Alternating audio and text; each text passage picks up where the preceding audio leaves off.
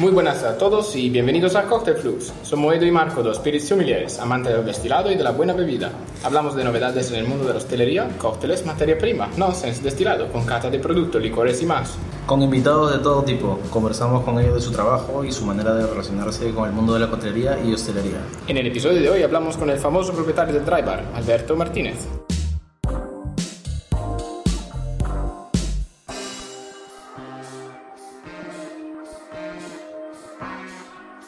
Empezamos con nuestro invitado, ingeniero industrial de profesión, apasionado de cócteles y destilado, dueño del Dry Bar, Alberto Martínez. Hola Alberto. Bienvenido Alberto. Hola, buenos días y muchas gracias por, por contactarnos. No, gracias a ti y también para eh, abrirnos la puerta del Dry Bar que todavía está en obra al momento de la grabación. eh, huele todavía a pintura fresca. Está a puntito, eh, hemos descansado en verano dos semanas y le hemos dado un- bueno, una vuelta de pintura y algunos detalles, sobre todo en la cocina.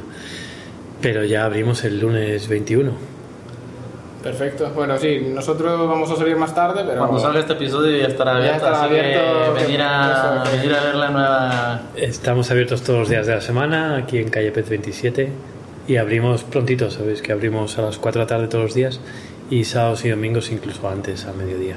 Sí, y fin de semana, importante hacer una reserva porque yo me he quedado sin, eh, sin sitio alguna vez. Ah, aceptamos reservas, se puede. Si no, pues a veces toca esperar un poco. Es verdad que fin de semana en días punta es complicado, sí, hay ratos que es complicado. Sí, sí, hasta, hasta me he quedado tomando algo en el mueble. Para, para- por favor, déjame tomar algo. Esa es la mesa 21, ahí se sienta. Ahí hay gente que solo se quiere sentar ahí, Sí, además. sí, está, está Es muy bien. magnífico ese mueble. Tiene, tiene que tener buena pierna. Tiene buenas piernas, ese- Sí, sí. Bueno, entonces, eh, Alberto, ¿quién eres tú? Así, para un poco, para que no, para, lo- para la poca gente que no te conozca en el mundo de la coctelería. Bueno, pues en lo, en lo que es relacionado con el mundo de la costelería, de, llevo ya un tiempito, ya me voy haciendo mayor y el bar se va haciendo mayor, porque yo venía de, de otro mundo totalmente distinto, de ser ingeniero, una cosa me llevó a la otra y con la crisis del 2009 me quedé en paro y bueno, eh, colaboré con un tipo que tenía una tienda de ginebra y vodka, fui haciendo cositas por mi cuenta y en 2012 abrí este 1862 Dry Bar. Lo abrí un poco a lo loco porque nunca había trabajado en un bar. De hecho, nunca había visto una estación de coctelería por dentro. Cuando abrí, abrí un poco pues con ayuda, por ejemplo, de mi mujer y de los chicos del equipo con el que empecé. Que Tu todos- mujer, una famosa mixóloga. no, no, no, no, no, he trabajado en bares toda la vida, pero tampoco había trabajado nunca en coctelería. De hecho, el equipo con el que abrí, Arek el polaco, eh, Slava un ruso, Mario un chico de Burgos, eh, ninguno había trabajado en una coctelería antes de, antes de abrir el bar. O sea, empezaron juntos ahí descubriendo. Sí, sí. Es verdad que yo tuve bastante tiempo, eh, porque desde que firmé un precontrato con este local hasta que Patrimonio Urbanístico permitió que se hicieran obras en este edificio que está en la calle del Pez, pero es un edificio de 1862 y está protegido, pasaron ocho meses en los que, bueno, yo estaba trabajando en esta tienda de ginebra y vodka, pero estaba leyendo y visitando bares y pensando qué tipo de bar me apetecía o qué tipo de bar quería abrir. Bueno, y pensando sobre todo qué tipo de cócteles quería ofrecer. ¿no? En 2012, en Madrid, Malasaña. Claro, bueno, ¿qué, pues- experiencia, ¿Qué experiencia querías dar a la gente ¿no? en ese tiempo? Yo- en ese tiempo. Sí. Eh, claro, Yo ¿cuántos tenía años claro- ha- ¿Cuántos años ha pasado ya? Claro, tenía claro que quería diferenciarme, no ser 2012, no ser un bar más de gin tonics, por supuesto, eh, pues porque ya había muchos y quería huir un poco de, la, de lo que había en Madrid, quitando los clásicos que me vuelven loco. Pero en Madrid en esa época casi el 80% de la gente asociaba el cóctel a un mojito o una caipirinha. Todavía, todavía. En esa época todavía. Ha cambiado mucho, mucho. Sí, ha cambiado muchísimo Madrid. Pero la gran mayoría de gente no sabía lo que era un Manhattan, no sabía lo que era un martini, casi. Pedías un martini en un bar y te ponen un vermú rojo con, con hielo. Por supuesto estaba pues, el histórico del Diego, de, Ah, sí, de sí. aquella todavía vivía don Fernando. El Diego.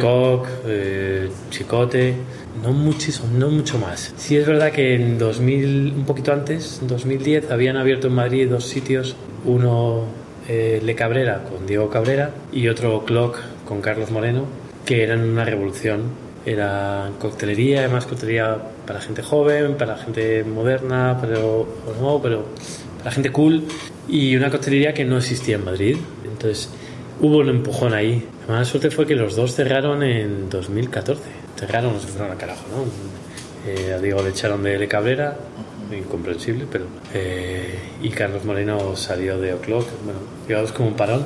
Y es verdad que yo, que hacía algo mucho menos moderno que lo que podía hacer Diego Carlos Moreno, porque yo soy mucho más viejuno yo, pero no tan clásico, porque abrí en 2012, no tan clásico como del Diego, ¿no? Estaba un poco entre medias, ¿no? Pero me quedé un poco solo. Eh, me quedé un poco solo en 2013 y eso fue por una parte una suerte porque digamos que el Drive se convirtió en el sitio a que cualquier nuevo bartender quería venir. Porque los históricos los conocían o a mí me da mucha pena que mucha gente joven no ni valora acercarse a Del Diego a ver lo que hacen. Bueno, me parece la escuela de todos. Pero es verdad que hubo una época en que casi si venías a Madrid a tomar cócteles tenías que venir al Drive. ¿no? Eh, por suerte, en los últimos 10 años es una maravilla lo que ha evolucionado la ciudad y hay una, un espectáculo de, de aperturas. Yo ya me pierdo, ¿eh? cada, cada, cada mes eh, oigo hablar de un sitio nuevo y además a día de hoy me encanta que, que casi todos los sitios, al menos los que yo voy y me da tiempo a conocer, tienen personalidad. Por supuesto, también hay, y es importantísimo, una locura de aperturas de hoteles en Madrid y cada uno con, con cada uno con uno, dos o tres bares de cócteles muy bien curados, muy bien trabajados. Tened en cuenta que en 2012 el único hotel al que casi podías ir a tomar un cóctel era el Palace o el Ritz y el Ritz tenía un bar que era que habían tres personas y el Palace estaba realmente tan anticuado era una pena porque todos los bartenders el único bartender mayor estaba por jubilarse y, y no había nadie llevando esa barra no digamos generando algo nuevo. Ahora yo ya no sé cuántos bares de hoteles hay en Madrid Todos Sí, todas las grandes cadenas y la segunda línea de hoteles que quizás está muy interesante y además bares muy interesantes muy, bueno, hablo de Disney, hablo de Four Seasons hablo del nuevo Ritz, el Mandarin Sí. que, y varios que todavía no me ha dado tiempo a ver. Pero... Y la otra gran diferencia que creo que es hasta más importante para el público madrileño, porque mucha gente no va a los hoteles, mucha gente de Madrid no se atreve todavía a ir a cruzar ese lobby del Four Seasons, subir una, una planta, llegar a Isa, no todo el mundo impone para alguna gente. Pero la gran diferencia para mí en Madrid es que cada restaurante un poco elegante o incluso cada club de baile o así abre ya mm, desde los últimos 3-4 años. Es imposible que un sitio elegante abra en Madrid sin una barra de cócteles. Tendrá el estilo que quiera, cada uno las limitaciones que quieran, pero el madrileño va a restaurantes y por ahí empieza a conocer sobre los cócteles. Es que sí. Hay mucha escena de coctelería. Lo que me gusta, lo que me gusta de Madrid y lo que me ha hecho mudar aquí fue justo el tener muchos bares de coctelerías y muy cerca entre ellos. Tiene muchas opciones. Te das un paseo de 10 minutos, se puede hacer una ruta de cócteles Y a un nivel muy alto. Solo en Malasaña empiezas por Marrufo ahí abajo, llegas aquí, ahora tienes que abrir hace Y seis así por- meses ya borracho, medium, ya borracho. medium, y Medium, así sí. eres un poquito y tienes Santa María. Eh, si te vas para la derecha vas a Bad Company Love Company, Sí. si te vas para la izquierda subes a Harvey's, a Nifunifa y Eh, todo esto en eh, Malasaña. En Malasaña, exacto. eh, que hace 10 años pues en Malasaña había bares de mojitos y, y bares de, de copazos, ¿no? El- y mucho bar de gin tonic, ¿no? El cambio es brutal. Y esto Malasaña, te Claro, vas a Chueca y tienes, eh, pues sí, los históricos. de- Claro, cuando abriste lo que dices tú, estabas rodeado de, de bares que... Lo único que hacía cosas aquí éramos nosotros en la tienda de Ginebra y Vodka, que hacíamos gimbles, martinis y cosas así. Sí, sí, era- Bueno, y así, así nació entonces la idea de abrir... Claro, yo quería. Eh, me dio tiempo a pensar mucho, ¿no? Y lo que me gustaban, lo tenía claro. Lo que me gustaban eran los históricos. Tú vas a Nueva York y vas a. ¿Tuviste alguno así como enfocado? Yo quisiera ser como este, al abrir el... Hombre, si, es- si puedes exigir un bar que me guste mucho y que pase un estilo, para mí es Clover Club en Brooklyn.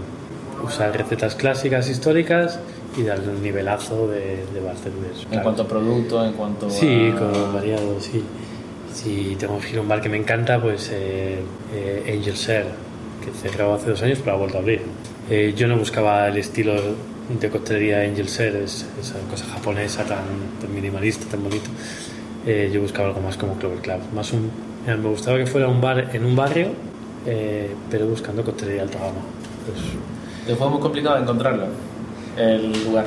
el local no, llevaba dos, un año cerrado, el local, y todavía en 2012 podías hacer obra y pedir licencia, todavía estaba permitido. No, por eso lado entonces bien. Pues era entonces bien, sí, sí, el local llevaba... La obra sí fue intensa porque, por ejemplo, la escalera la, tuvimos- la hicimos. La planta de abajo no, no, no había. Había. Había una escalera de madera que bajabas que, por supuesto, no era.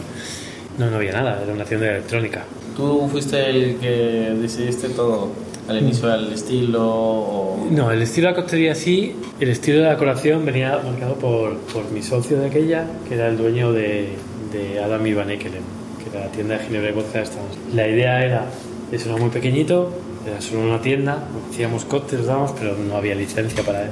Y la idea era abrir aquí el bar más amplio, más abierto a todos y mantener la, la tienda como tienda y como eventos. Y compaginarlo, estamos enfrente.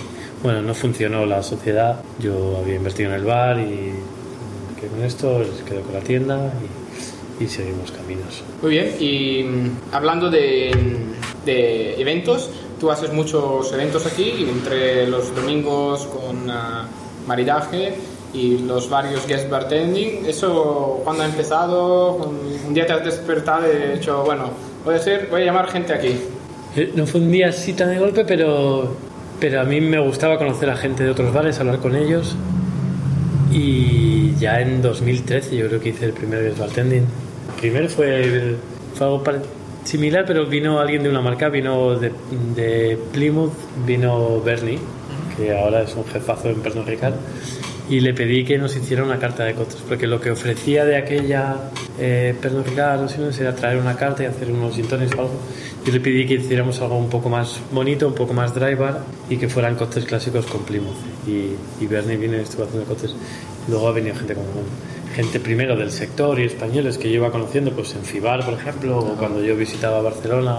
Y poco a poco sí empecé a tener la suerte de que vinieran, pues hablo de Dead Rabbit, por ejemplo, que también fue un guest muy bonito, pero bueno, fue una charla muy interesante y fue muy llamativo que viniera de aquellas el mejor bar del mundo, de, de Nueva York, que vinieran a hablar de whisky irlandés y, y hablar y hacer sus cócteles. Poco a poco, pues eh, yo cuando viajo, pues voy a bares, si puedo y me deja alguien, hago un, hago un guest bartending en alguna barra, pues a- en Nueva York hicimos el último, o, eh, no, y ahora en Tales of the Cocktail en Nueva Orleans hemos hecho uno. Y me gusta que ya sean amigos míos o gente que me propone una marca o alguien que surge la complicidad, pues si alguien va a venir aquí a Madrid y, y podemos acogerle un día, es maravilloso. Claro. Ahora en septiembre para Madrid Cocktail Week, pues vendrá seguro Mimis, que es un hotel de Londres en el que trabaja el que fue mi primer bartender aquí y vuelve aquí por un día.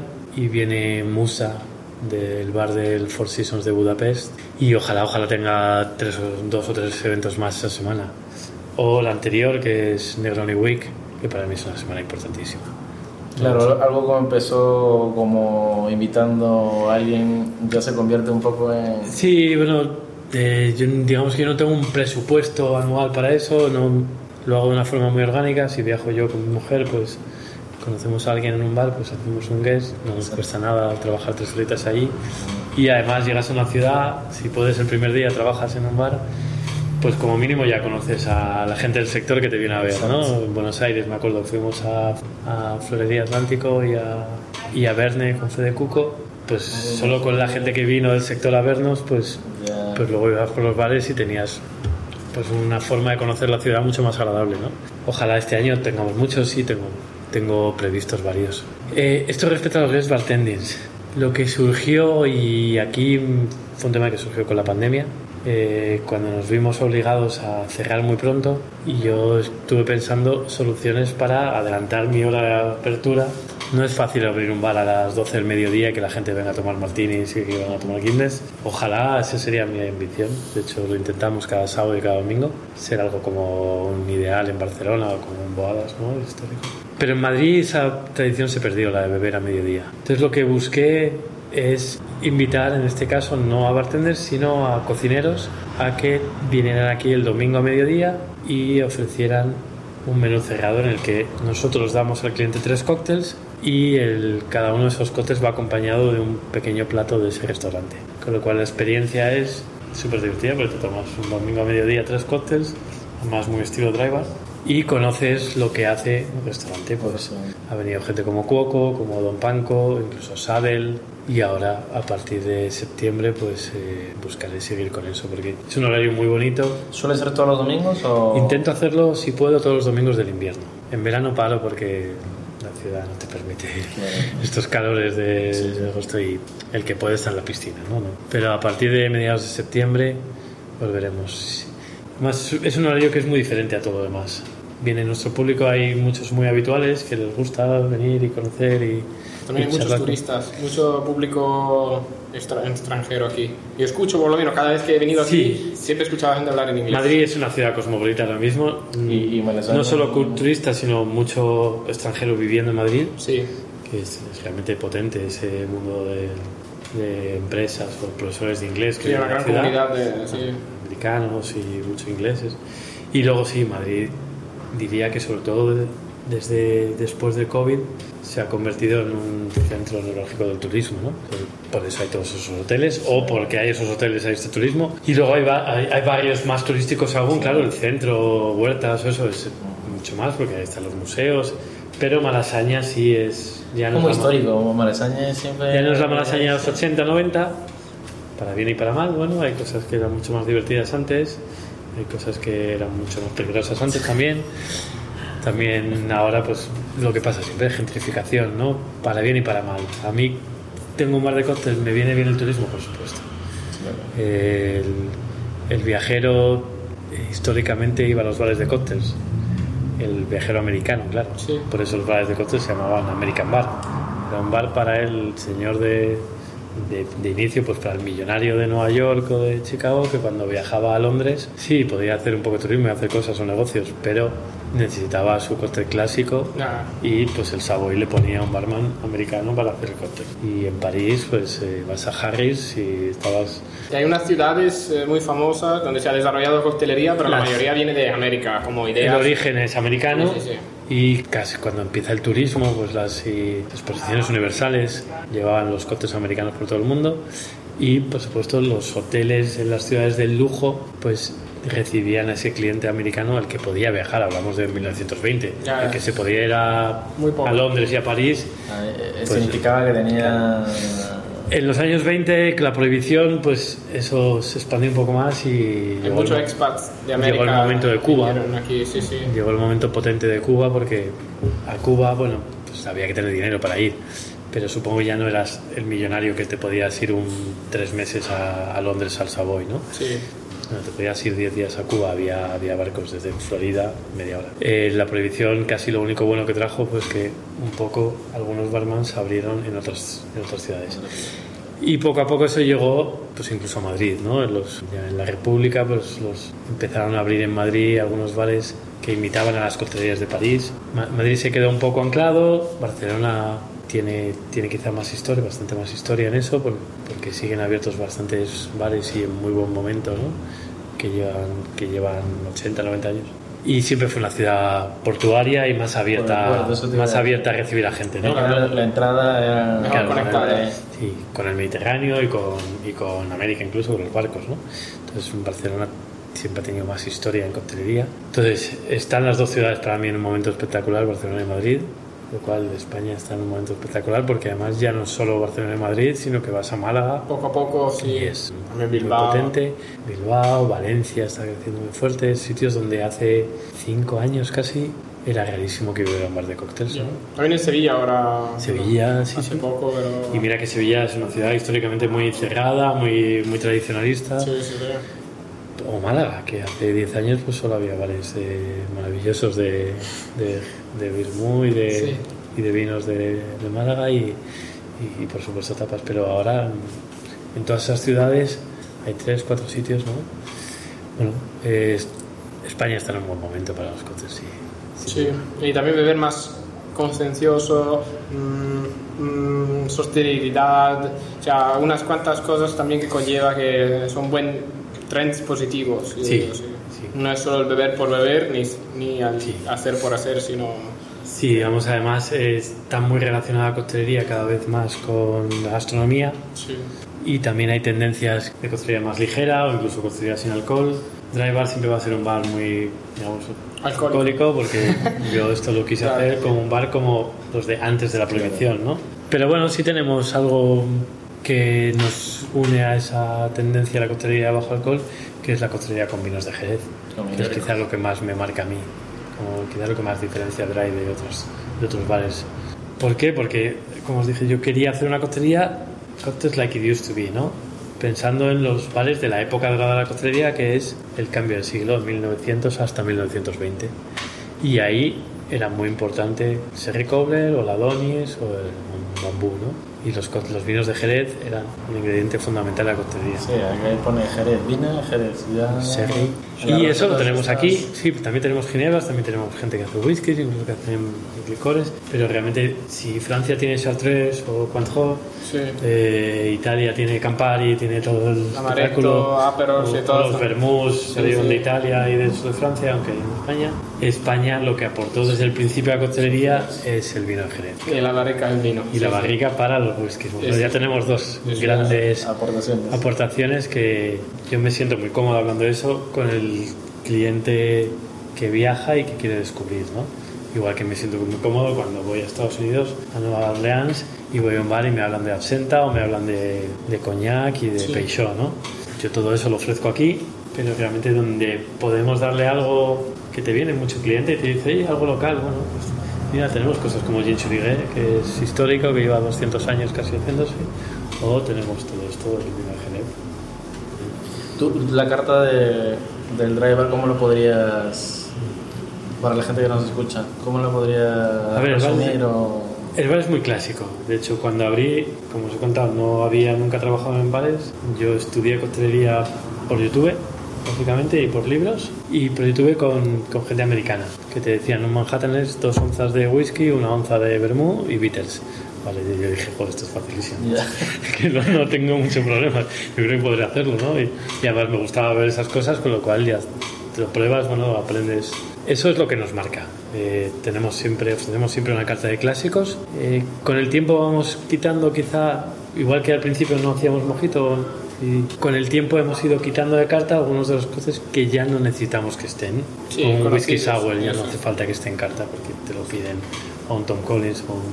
Bueno, entonces voy dando cabida a esa segunda línea, lo que llamamos los Modern Classics, como puede ser un Paper Plane o un 20th Century, digamos, o sea, para que no sea solo vender whisky sours y gimblers. que Claro, porque sabes el clásico que la gente te va a pedir y... que- Es verdad que hace 12 años igual no te lo pedían, porque, pero, Pero ahora ha evolucionado tanto sí. el cliente que, que cada vez más igual no me hace falta tener ya un Negroni en carta o un Old Fashion o, o un Gin Fizz o un Pisco Sour, ¿no? Todavía me resisto a- con algunos de ellos a quitarlos, pero bueno, esa es la evolución. Al principio no teníamos costes de autor, pero creo que fue con, la tercer, con el tercer año del Dry, ya el equipo estábamos más rodados, todavía éramos los mismos, habían llegado algunas incorporaciones y ya decidimos sacar una carta, además, lo que llamamos signature, costes de autor. Lo que hago yo ahí es intentar que sea el equipo el que los haga. Yo puedo, yo puedo dar una receta, pero me gusta que ahí sea mi equipo el que cada uno traiga un cóctel, uno o dos, y, y, bueno, mi trabajo ahí es más ponerlo de acuerdo para que sea un poco redonda, ¿no? Que no haya cinco cócteles afrutados, dulces, claro. No, y así también incluyes a todo el equipo, sienten... Aparte más- que yo tengo clarísimo que yo soy mucho peor haciendo cócteles que cualquiera que trabaja aquí. Los clásicos se me dan bien, pero, pero entre otras cosas porque casi nunca estoy dentro de la barra. Y luego además tengo a Ángel San José, que para mí es esa, ese eslabón perdido de la coctelería de Madrid, porque trabajo en el casino de Madrid y antes en hoteles y después en hoteles. Y digamos que es casi de los pocos, quitando los hermanos del Diego, que conocen cómo era la coctelería de Madrid en los años 70. Entonces tenemos un equipo mm, pues, realmente magnífico, desde gente de 25 años hasta Ángel que tiene 56 o así, y muchísima experiencia. Y algunos que conocen más técnicas nuevas, un poco más modernas, otros que, que conocen más de, de destilados. Lo que sí hago es que todos en el equipo tienen que pasar por todos los puestos del bar. Claro. Desde hacer prep y exprimir zumo, o hacer los siropes, hasta estar en la sala o incluso la puerta en recepción Está muy bien eso. o estar en barra. Mm, A mí me gusta así, no sé, siempre fue así desde que abrí y Ah. me funciona. No, Está bien, todo el mundo tiene que saber todo y se ve que funciona. Hay un servicio mejor cuando es así.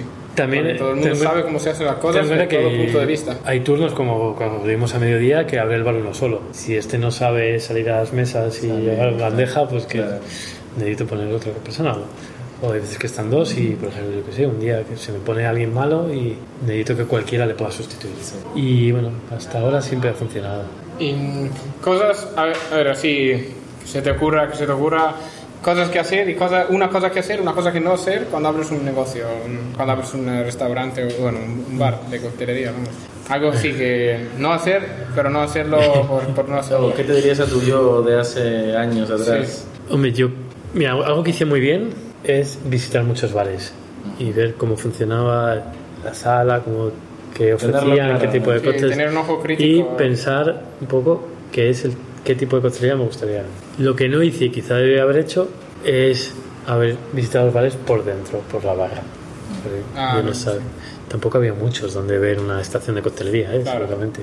Y estación de coctelería bien hechas, aún Bien menos. hecha, claro. Porque hay muchas estaciones de De coctelería 12 años. que están Entonces, por estar. Yo cuando abrí, abrí como... por bartender, donde puedas trabajar bien, sin dolores y sin... Sí, sí. Yo cuando abrí, pues en- por dentro de la barra, pues era pues, sus cámaras de Coca-Cola y un fregadero y un lavavajillas y una máquina de hielo. Y poco más. Y estuvimos hasta dos años sin tener estación de coctelería. Tampoco conocía a nadie que hiciera estaciones de coctelería. ¿eh? Ahora hay muchas empresas y yo sigo trabajando con la misma. Pero seguramente habría alguien que me hubiera podido decir que igual la barra podría estar un poquito más adelante. O sea, intenta preguntar a gente que tiene un negocio. No abras demasiado loco. Intenta investigar un poco cosas nuevas en el mercado. Yo, yo abrí como si hubiera abierto en, en- en 1980. Por suerte eso se puede cambiar, ¿eh? tienes tiempo y si paras dos semanas puedes hacer obra y hacer cosas y de hecho nosotros ahora estamos haciendo obra en, en nuestro office para la cocina. Pero bueno, hay cosas que ya que te marcan, ¿no? Pero bueno, entonces es quizá lo que tienes que hacer y lo que no debes hacer para mí está ahí. Está muy bien que tengas una idea, pero visita otros bares, habla con bartenders, Empápate.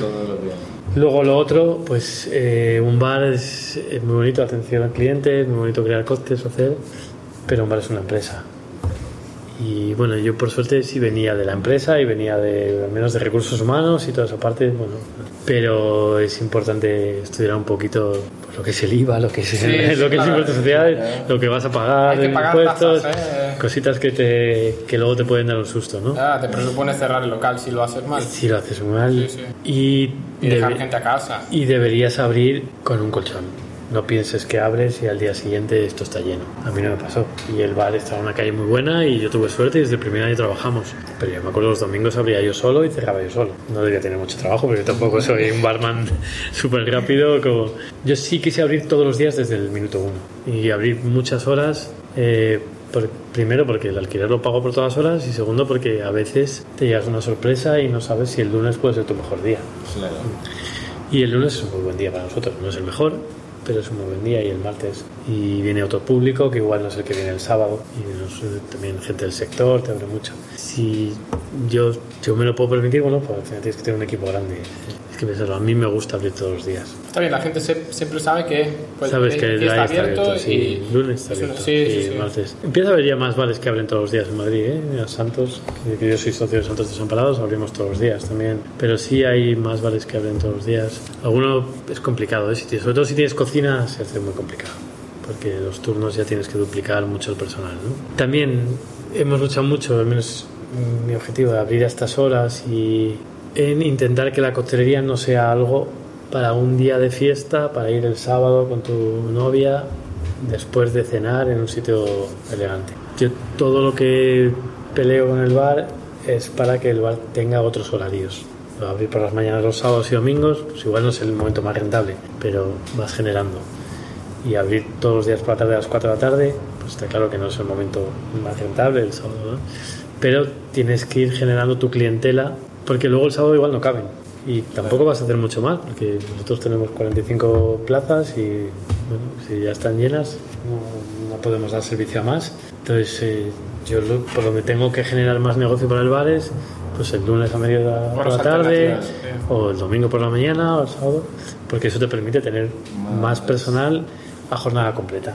Que esto es, para mí es fundamental, que el equipo sean profesionales. Puede haber gente que, por lo que sea, está un tiempo a, a media jornada, o viene solo el fin semana, o al revés, viene solo unas horas, pero, pero yo busco que todos los que trabajan en Dry Bar tengan idea de seguir siendo bartenders dentro de cinco años. Ojalá sea aquí, pero si no, al menos habrán, seguirán expandiendo la coctelería, ¿no? No, siempre puede ser que sigan aquí toda la vida, pero, pero mira, gente que ha trabajado aquí en Dry Bar, pues han ayudado mucho a que Madrid crezca la coctelería, como Rubén que abrió el DAS y hasta, hasta que él abrió en, en Chamberí no había un sitio para tomarte un cóctel. Eh. Y ahora ya pues hay otros bares como Shift o Trafalgar en, en la zona, o Alberto Villagroel, que trabajó aquí dos años y medio y abrió Santos Desamparados. Otro estilo totalmente distinto. Los cócteles pueden ser un poco guay. el mismo estilo, pero Sí, el ambiente también, es ¿no? la... Comparte. Compartimos el dragón amarillo, creo que lo creó Alberto cuando trabajaba aquí.